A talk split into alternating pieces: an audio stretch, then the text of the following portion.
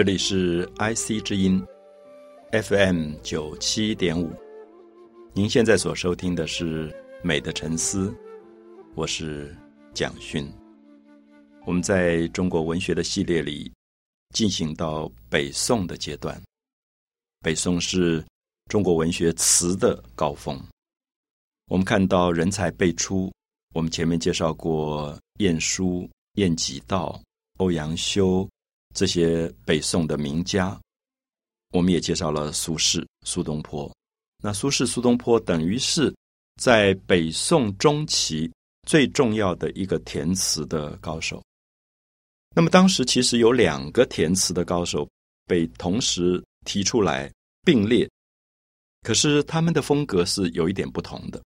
我们以前有讲过，说很多人认为苏东坡写的歌词需要拿给什么人唱呢？需要拿给山东大汉，手上拿着铁板，哐哐哐的敲起来唱《大江东去》。所以你大概感觉苏东坡他的诗风、他的文学风格是阳刚、豪迈、开朗，有一种重量感。那么同时，大家就比拟了另外一个填词的高手，就是今天我们要介绍的这位主角，叫做柳永。柳树的柳，永远的永。那柳永，很多人就形容说。如果你要听他的歌词，他的歌词需要十七八岁的小女孩手上拿着红牙弹板。我想红牙弹板大家也许不是很熟悉是什么样子了。就是我们现在有时候在国乐的南管的系统里会看到这种很优雅、很委婉的唱词的人拿着那个板子慢慢敲出来，它跟铁板敲出来的不太一样。我们民间有一种。说书的形式叫做铁板快书，它就是哐哐哐哐这样很豪迈的唱法，就是苏东坡的风格。那刘永的东西很女性化，非常的细腻，非常的细致，非常的缠绵，非常的温柔，所以你就感觉到刘永的东西不能找山东大汉来唱的，唱不出那个韵味，他要找十七八岁的小女孩来唱。好，所以我想这样子的形容。其实也就让我们看到了北宋中期两个最重要的填词的高手，一个苏轼，一个柳永，他们各自有各自不同的风格。我今天特别提到柳永，是因为我觉得柳永有一些很特殊在文学上的成就，也许我们用今天的某些比较新的角度来看，是非常值得我们重新肯定他的贡献。因为我相信苏轼、苏东坡。文学上的成就几乎没有人怀疑啊，就是他真的是最好的一个。可是刘勇其实有两派对他不同的看法，一派的人认为刘勇很好，可是有一派人可能会觉得刘勇有很多的歌词的内容是比较老是写儿女之情的。那这种儿女之情，其实我们现在流行歌很多都在写儿女之情啊，你爱我，我爱你的东西，我不觉得他一定不好。可是刘勇的东西太多，跟酒楼歌妓这些女孩子的爱情的这种记录，以中国的儒家的道德来看，会觉得苏东坡常常写到一种历史兴亡，写到三国周郎赤壁，写到大江东去，会鼓励大家去读苏东坡而不读刘勇。啊，我不知道这样子比较大家了不了解？就是说，如果今天我有一个父亲。我爸爸一定鼓励我多读苏轼，少读刘永，因为他觉得刘永是那种好像整天混在酒家的那种人。呃，事实上，如果我们从传记来看，刘永好像真的有一点整天混在酒家里，就是他的个性有一点颓废，有一点用今天某些角度来讲，可能有一点不务正业。因为中国古代所谓的正业，文人的正业就是读书、读书、读书，考试做官。那苏东坡基本上书读的很好，后来官也做得很大。可是刘勇就有一点爱玩。可是我喜欢刘勇的原因是，我觉得从现代年轻人的角度，我觉得刘勇的玩当中其实有一种他的品味。我下面想讲一些刘勇年轻时候的故事，我觉得很有趣。就是刘勇其实在当时作为一个文人，他跟所有的人一样，他不可能避免掉，他也要读书去考试。考试的目的是什么呢？最后当然就是考取了，最后去做官。所以古代有一句话说：“十年寒窗苦，一举成名。”这个十年寒窗一举成名，是说你要苦读苦读，到最后可以一举成名。可是刘勇在他的生命形态里面，他有一部分是比较享乐主义，就是他喜欢去找那些酒楼上的美丽的美眉们，跟他们聊天，然后写词，跟他们一起唱歌。我在想说，用今天的角度来讲，他大概就是喜欢弹着吉他去弄一个乐班，做一个 band。啊，就是大概会在四五月会跑到垦丁去做春天呐喊的那一群年轻人，所以我觉得刘勇从今天的角度看，我常常蛮喜欢刘勇，就是他并没有完全接受社会给他的一个很公式化，就是读书做官，读书做官。所以在这样的状况里，我们就看到说，他跟苏轼不同，苏轼二十岁不到，第一次考试就考到全国第二名，他是一个好学生。刘勇大概就是有一点。不是那么好的学生，虽然聪明有才华，可是搞搞乐团呐，去卡拉 OK 唱唱歌啊，就是他比较爱玩。那么，所以当然他考试就没考取。我们看到刘勇没考取，一般人我们就啊，我没考取，我就觉得我没有用功啊，或者我不够聪明啊，我落榜啦。那落榜是很丢脸的事，也不敢让别人知道。可是刘勇不是，刘勇觉得落榜怎么我我怎么会落榜？他就写了一首很有名的一个歌词，叫做《贺冲天》。这首歌词是说：“黄金榜上偶失龙头望。”黄金榜大家就是说，放榜的时候，那个皇帝选哪些人录取了，刘勇就跑去看。他说：“哎，这个榜单上怎么没有我？黄金榜上偶失龙头望，龙头讲的是皇帝，就怎么我没有得到皇帝的赞美？我失去了皇帝的拣选。”偶失龙头望，我们就看到刘永会觉得皇帝没有选我，不是我的错。他觉得明代占遗贤，就这么好的朝代，怎么会遗漏了我这么有才华的人？啊，就这里面有一种年轻的狂妄，有一种自负。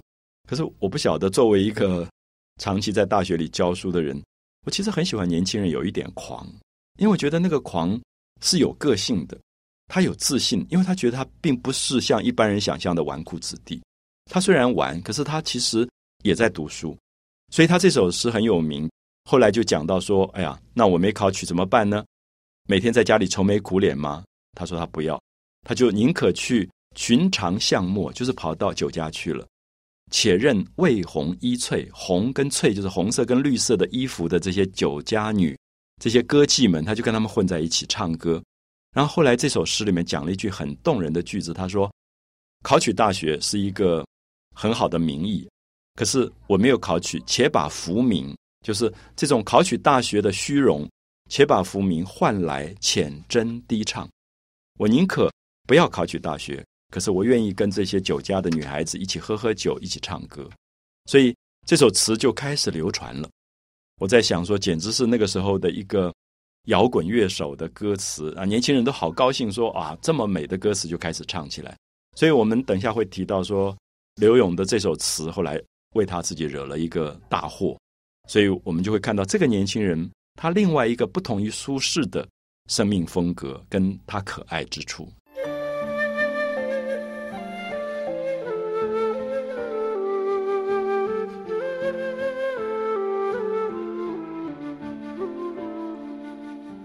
跟大家介绍了北宋一位有名的填词高手刘永，心里面会有很多的感触，因为我一直觉得，在儒家的文化影响底下，我们对于读书人，对于一个文人的限定，常常是一个非常刻板的印象，就是乖学生，好好读书，考试，最后做官。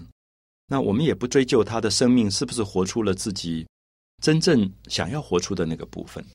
所以，我对于刘勇，我一直有一种很感动的部分。我觉得，在那样的一个保守的年代跟社会制度当中，他是一个非常具备叛逆个性的诗人，他有很强的颠覆性。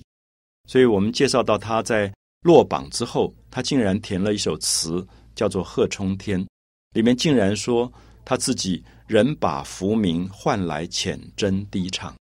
所以，我觉得他是第一个拒绝联考的小子。就是他觉得我干嘛要去考你这个试？我好好去跟人家喝喝酒、唱唱歌就算了。我相信当时一定很多年轻人觉得听到这首歌好过瘾，因为都唱出了他们的心声。因为我们知道考试真的蛮无聊的，我们追求学问是应该的，可是追求学问是不是一定要考试？只是为了考试做官，这个目的也太狭窄。所以刘勇就为自己走出了另外一个完全不同的文人的生命情调。那么这首歌就一直流传流传，大家知道到处都在唱这首歌，它变成了一个当时畅销的流行歌的排行榜第一名。我用这样的形容词，大家可以了解到，因为当时有人就说：“凡有井水处，必歌柳词。”只要有井水的地方，都在唱柳永的这首词。大家知道，古代是没有自来水的，所以凡有井水的地方，就是有人住的地方，都在唱刘勇的这个歌。所以我觉得刘勇是一个最成功的大众歌手，就他写的词竟然在民间是这么大量被传唱的，最后连皇帝都听到了，大概皇帝也跟着就唱起来了，觉得蛮好听的。所以有趣的是，刘勇拒绝联考并不彻底，因为。在那个年代，你作为一个文人，你不去考试做官，你根本没有出路。所以他第二年又去考了，考取了。他其实是一个聪明的人，对他来讲，考试并没有那么难。他稍微用功一点，少去几次酒家，他就考取了。好，考取以后，公布了榜单上有刘勇，就皇帝看到这个名字，说：“诶，这个人不是写那个歌词的吗？他不是说要人把浮名换来浅斟低唱吗？”皇帝就一火就把名字给涂掉，说。何不去浅斟低唱？你自己讲的啊，说你不喜欢追求名利，你喜欢在酒楼里面喝喝酒、唱唱歌。皇帝就把名字给勾掉，所以他又落榜了。所以这个故事在历史上是非常有名的。我们可以看到，古代的皇帝可以操纵考试，就觉得既然要颠覆，你要叛逆，那你就去做一个歌手，你干嘛来考我这个试？干嘛要做官？所以刘永就很惨，又落榜了。可是他就有点不服气，他觉得我一定要考取一次给你看看。所以再隔一年，第三次他又去考试，他换了一个名字，换了一个名字，就用那个假名刘某某去考，考取了，然后也放榜了。所以他后来做了一个官，叫屯田员外郎，一个很小很小的小官了。那其实也没有做多久，他就不耐烦那种很公务员的打卡上班八个小时的那种体制，他又不做了，他还是继续在酒家里唱他的歌。他有一个外号叫做柳三变。就第三次改变名字才考取考试才考成功了。那么这个人，我觉得最有趣的就是他后来毕竟扮演的不是一个考试做官的角色，而是一个歌手的角色。他总是跟这些歌手混在一起，总是填很美丽的歌词。下面我们来介绍他很有名的一首歌词，就是《雨霖铃》啊。我们知道下雨的时候，古代的建筑物在屋角的地方常常会挂一些铃铛。有点像我们现在的风铃这一类的东西。那么风雨来的时候，那个铃铛就会响，尤其是雨声加上铃声，有一点凄凉的感觉。所以雨霖铃就是当时的一个词牌的名字。那么常常是用来写跟朋友告别的某一些歌词的，所以他就填了一首词，叫做《雨霖铃》。我们看到这个内容是在写夏天快要过完。我们知道夏天有一种昆虫就是蝉，它会一直叫，一直叫。那么这种蝉到了夏末秋初，天气没有那么热，开始转凉的时候，它就被称为寒蝉。夏天的蝉很多啊，我想有时候我们在夏天走到一个树林，我们就整个树林里面都是蝉的叫声。可是大概到夏末秋初，慢慢到了九月，可能中秋前后还有蝉声，可这个蝉声疏疏落落，只有几个蝉的声音。所以有点凄凉，有一点悲切的感觉，好像在哭的感觉。所以他就用这首诗说：“寒蝉凄切。”所以点出的是季节，就是大概秋天要来了，还有一点蝉声，可是蝉声叫得很凄凉。所以寒蝉凄切，对长亭晚。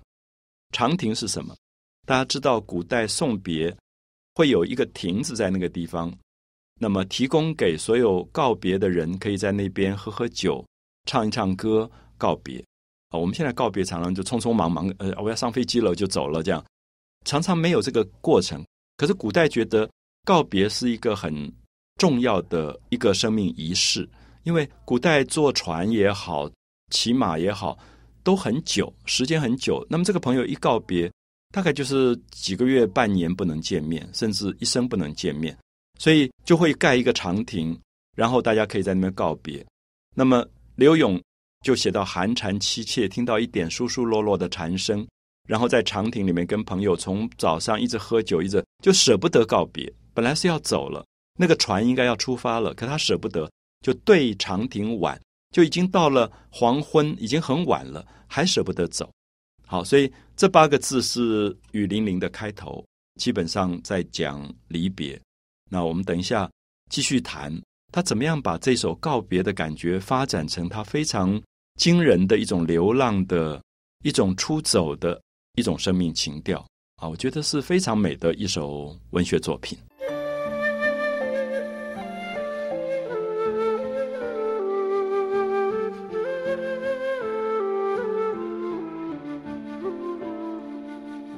我们介绍了刘勇的《雨霖铃》。其实，在整个的调性跟它的内容上，都有一点悲哀，以朋友的告别为主题的一首歌词。他刚讲了季节，在夏末秋初，天气慢慢转凉，所以树林里的蝉声变成了寒蝉凄切，很凄凉的哀切的声音。那么，因为跟朋友告别，所以在长亭，我们读过的《送别》这首歌，《长亭外，古道边》。就长亭是古代送别的地方，在那边喝酒。那么已经到了黄昏，很晚的时间。那么因为下过雨，大概秋天的时候就会一阵秋雨来。可是下过雨后又停了，所以他说骤雨初歇。骤雨是一阵暴雨，可是已经停了，好像还听到一点点雨声在那边滴滴答答，滴滴答答。骤雨初歇，都门帐饮无序。都是城市的意思。在城市的城门口，大概搭了一个帐子，所以大家在那边喝一点酒，然后唱一点诗来告别。可是有一点没有情绪，所以都门帐饮无绪，无绪就是没有情绪，无情绪。因为朋友要走了，唱歌唱的也不尽兴，喝酒也喝的不尽兴，总是有一种难过，因为知道马上就要告别了，彼此都很依恋，都舍不得走。主人应该要回家了，那客人应该要出发了。可是因为很留恋，觉得不晓得什么时候才能见面，所以留恋处，兰舟催发。我们知道兰舟是古代形容木兰木做的船。那么后来有些船当然不一定都是用木兰木来做，可是就形容用兰花的兰来形容小船，叫兰舟催发。催大家知道就是催促。啊，就说：“哎，你们怎么还不走啊？我要开船了，你们怎么还在那边喝酒？还是舍不得？就是那个划船的人一直催他兰舟催发。那么他知道说不能不走了，虽然这么留恋，可是这个开船的人一直讲：你再不出发，都已经半夜了，要趁着有一点天光赶快出发。所以兰舟催发，所以他就跟朋友握着手，真正到最后要告别了，舍不得到，抓着朋友的手。”叫执手相看泪眼，六个字，六个字里面三个不同的形容，就是执手就握着手，相看彼此眼睛看着眼睛，有一种舍不得的感觉，然后眼睛里面都在流泪，执手相看泪眼，静无语凝噎，无语讲不出话来。为什么讲不出话来？因为朋友要告别，应该说啊，你一路平安啊，一路顺风啊，保重啊。朋友也应该跟这个来告别的自己的好朋友说啊，你该回家啦，慢走啊之类。可是因为太难过了，所以凝噎。我想“噎”这个字大家听得出来，就哽咽。你情绪太难过的时候，有一种哽咽，就是喉咙里面发不出声音来了，静无语凝噎。就这个时候应该讲讲话的，讲讲告别的话，讲讲祝福的话，结果静无语凝噎。所以我们看到刘勇是一个非常深情的人。他也不愿意做作，可是当他情绪最悲哀的时候，又喝了酒，他就觉得连告别的话都讲不出来啊！所以这个歌词，我相信如果大家去找一个现代版的《雨霖铃》，大概也不难，因为我们现在年轻人很多歌词也在讲告别，讲这种分手的时候的那种难过啊，这种舍不得的感觉，竟无语凝噎。可是他接下来就跟自己说：“哎呀，这样不行的了，还是要走啊。”就是你总不能拖在那边，这个船老是不出发，所以他就说念去去千里烟波，暮霭沉沉楚天阔。那我们看到这个长句子是在讲说，这个船一出发，我跟你就会相隔千里万里，可能再也见不到面。因为这个船一出发，顺着江向南走，因为它用到一个叫楚天阔，注意楚是湖南，就是比较南方靠南方的地方。这个大江流过去，这个船走过去，一走去千里烟波，就是渺无人迹。你在船的两岸看不到任何人的房子，就是千里烟波，全部是水啊！你被水包围的感觉。我们不要忘记，这是在泪眼之后的一句话，好像那个整个的泪水流成了大河。念去去千里烟波，暮霭就是黄昏的光，黄昏的光非常的暗，越来越晚要入夜了，那个光越来越暗，所以用暮霭沉沉。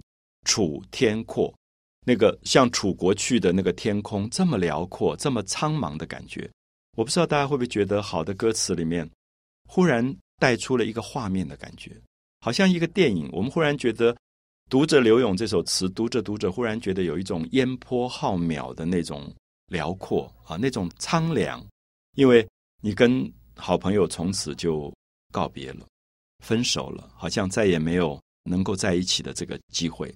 那么这个时候，我们看到刘勇回头来，好像有一个跟苏东坡不同的领悟。苏东坡的领悟是觉得人生人有悲欢离合，月有阴晴圆缺，此事古难全。所以苏东坡把它转成了一个豁达。可是刘勇觉得人必须非常缠绵的去深情的眷恋，所以他的情感跟苏东坡非常非常不同，是他比较热情，比较强烈。比较觉得我就是舍不得，我就是缠绵，所以我一直觉得，其实现在的年轻人很可能，如果经过讲解，其实喜欢刘勇的程度，有的时候会超过苏轼。我觉得现在年轻人的歌词里，大部分是很强烈的，那个爱跟恨都很强烈。苏东坡其实很淡，因为他觉得人生经过大的灾难以后，这些东西都无足计较。可是刘勇不是，刘勇觉得。他每爱过的一个女子啊，我想大家听得出来，我讲这句话的意思是说，他真的爱过蛮多的女子的。那么他其实很多情，可是，在多情当中，他又不是我们所说的腐烂的感情，他好像每一段感情他都很认真，所以他就说多情自古伤离别，因为你情感很多，所以离别对你来说就很苦。那如果这个人是一个无情的人，告别就告别了，好像就不在乎。可是刘勇不是，刘勇是一个多情的人，所以他说多情自古伤离别。好，我想这个句子到现在可能很多人都在引用，所以我也希望大家感觉一下这个句子跟苏东坡的句子情感上的不同到底在哪里。一个诗人写出了人生的豁达，另外一个写出人生的哀伤。多情自古伤离别。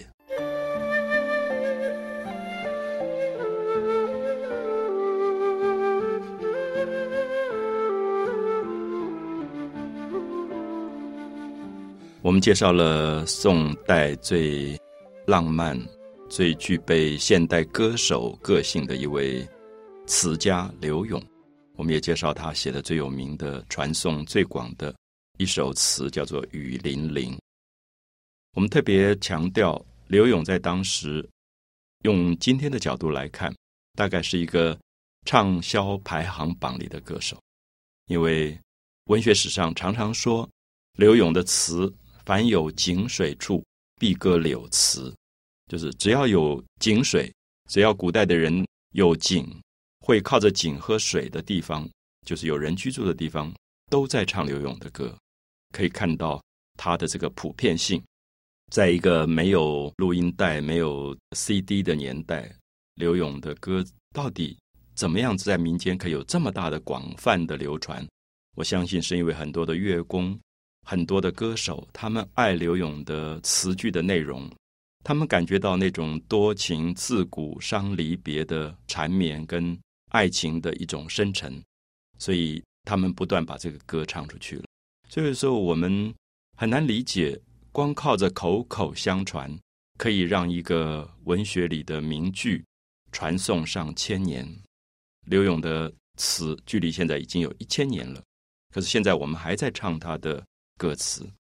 他说：“多情自古伤离别，更哪堪冷落清秋节。”大家听得出那个韵律跟节奏，就说要跟朋友告别了，因为你多情，告别对你很苦。偏偏在告别的时候，又碰到冷落清秋节，就是刚好是秋天，大概过中秋这样的时候，应该是团圆的季节，可刚好又分离了。那么他在江边，他要上船，他要走了。跟朋友告别，朋友跟他告别的时候一定会喝酒，因为好像有一点借酒浇愁吧，所以他也喝醉了，就上了船。上了船以后，因为喝醉，可能他就睡着了，他就写了下面最有名的句子：说今宵酒醒何处？杨柳岸，晓风残月。今宵酒醒何处？自己非常喜欢这个句子。我觉得这个句子里面是说，今天我喝醉了，我醒来会在哪里醒来？他好像。不太在意，他觉得我就上了船，然后这个船把我带到哪里就是哪里。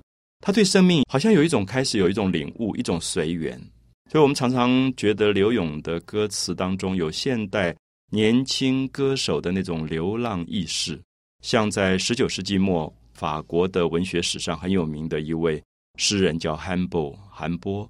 那么他有一句诗叫 “La vie et d'ailleurs”，“La vie”，“vie” 就是法文里的生活，“d'ailleurs” 是其他。那有人把他这句翻译成“生活在他方”，那么意思是说，韩波当时也跟刘勇写“今宵酒醒何处”一样的感觉。他觉得生活应该不断的改换自己。如果我们在一个固定的环境、固定的状态、固定的工作、固定的空间里太久，我们可能会麻木，我们可能已经缺乏了对于生命里面很新锐的敏感的那种感觉。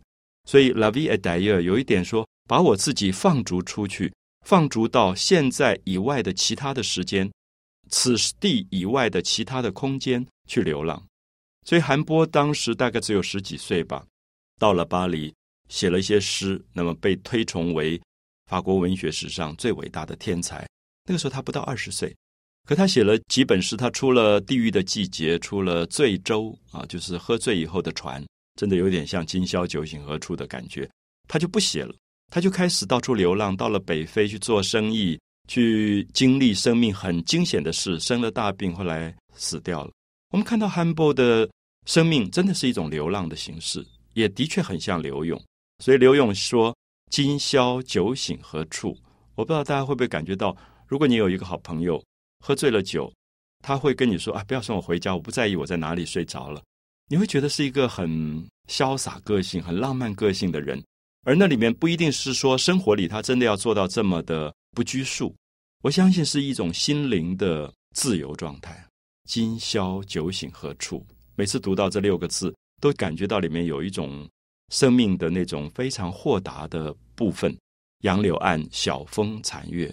他在想，也许醒来的时候，船刚好靠在一个两边。都种满了杨树跟柳树的岸边吧，杨柳岸，晓风残月。清晨，风淡淡的吹来，然后还看到还没有完全落下去的一轮残月在天空。我想这个画面，你可以感觉得到诗人的心灵上的某一种美丽。今宵酒醒何处？杨柳岸，晓风残月。所以这些句子都上千年来不断被人们传颂，认为是刘永。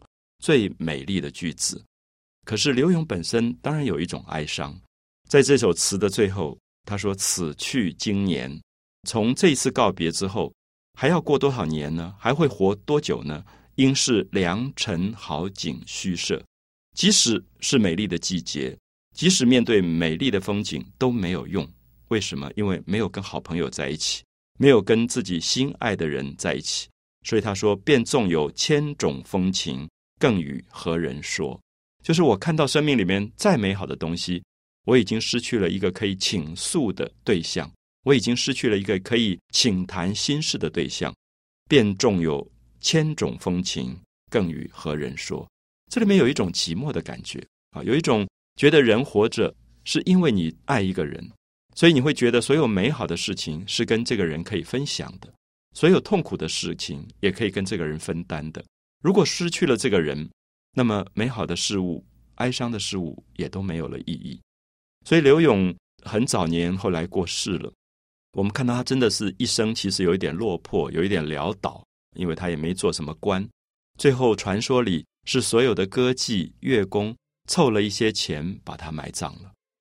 刘勇去世了，可是刘勇的生命在这些词句当中不断被流传，他的精神并没有死去。变成非常美丽的歌声，不断被流传。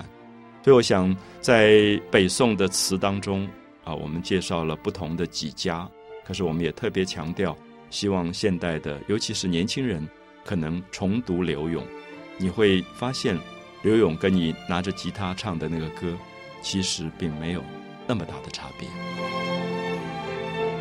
美的沉思，我是蒋勋。